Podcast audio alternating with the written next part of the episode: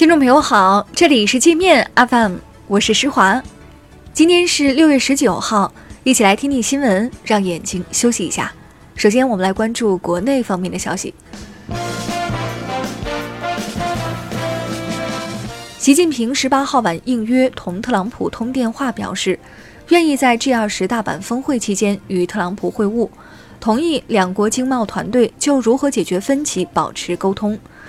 受中美领导人通话影响，中美和欧洲股市大幅上涨。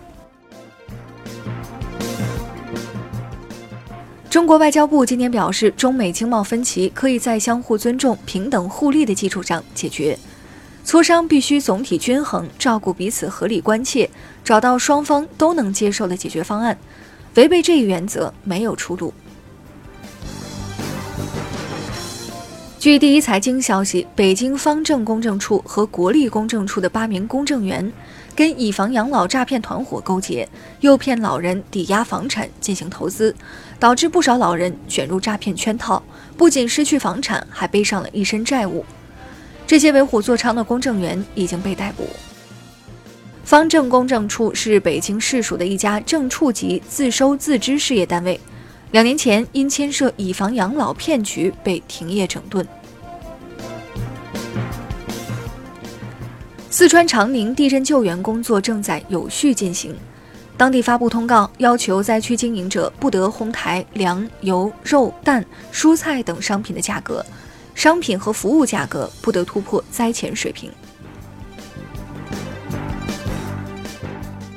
新疆维吾尔自治区总工会副主席艾尼瓦尔·阿布都热合曼涉嫌严重违纪违法被查。艾尼瓦尔是新疆轮台人，维吾尔族，曾在新疆共青团系统工作过十八年。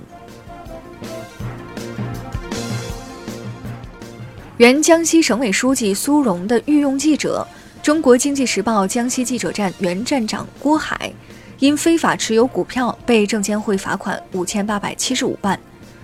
郭海是苏荣家族式腐败中的前客之一，经常利用与苏荣的关系插手当地人事安排，从中收取好处费，导致十八人死亡的广东清远 KTV 纵火案，广东高院二审对凶手刘某维持死刑原判。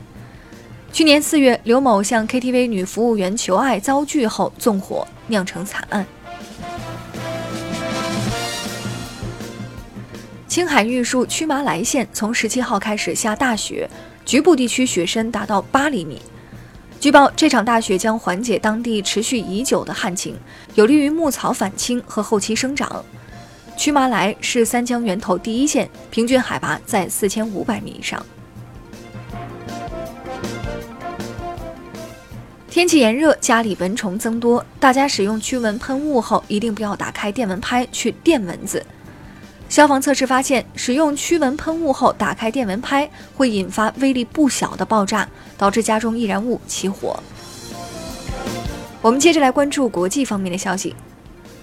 英国航空的母公司决定给波音站台，采购两百架波音737 MAX 客机，以解波音销量大幅滑落的燃眉之急。消息公布后，英国网民说：“祝这家航司好运，我们宁愿走路也不坐这个飞机。”美国封杀华为对产业链的伤害越来越广泛。继美国科技公司要求川普放宽对华为的限制后，日本企业也开始叫苦。日媒说，华为大量使用日本电子零部件，如果华为销量下滑，日本主要电子企业可能损失二百五十亿日元，约十五亿人民币。美国出版商指责川普政府新增中国商品关税，将导致美国国内圣经印刷成本猛增。这笔关税将成为川普政府向宗教团体和信徒征收的圣经税。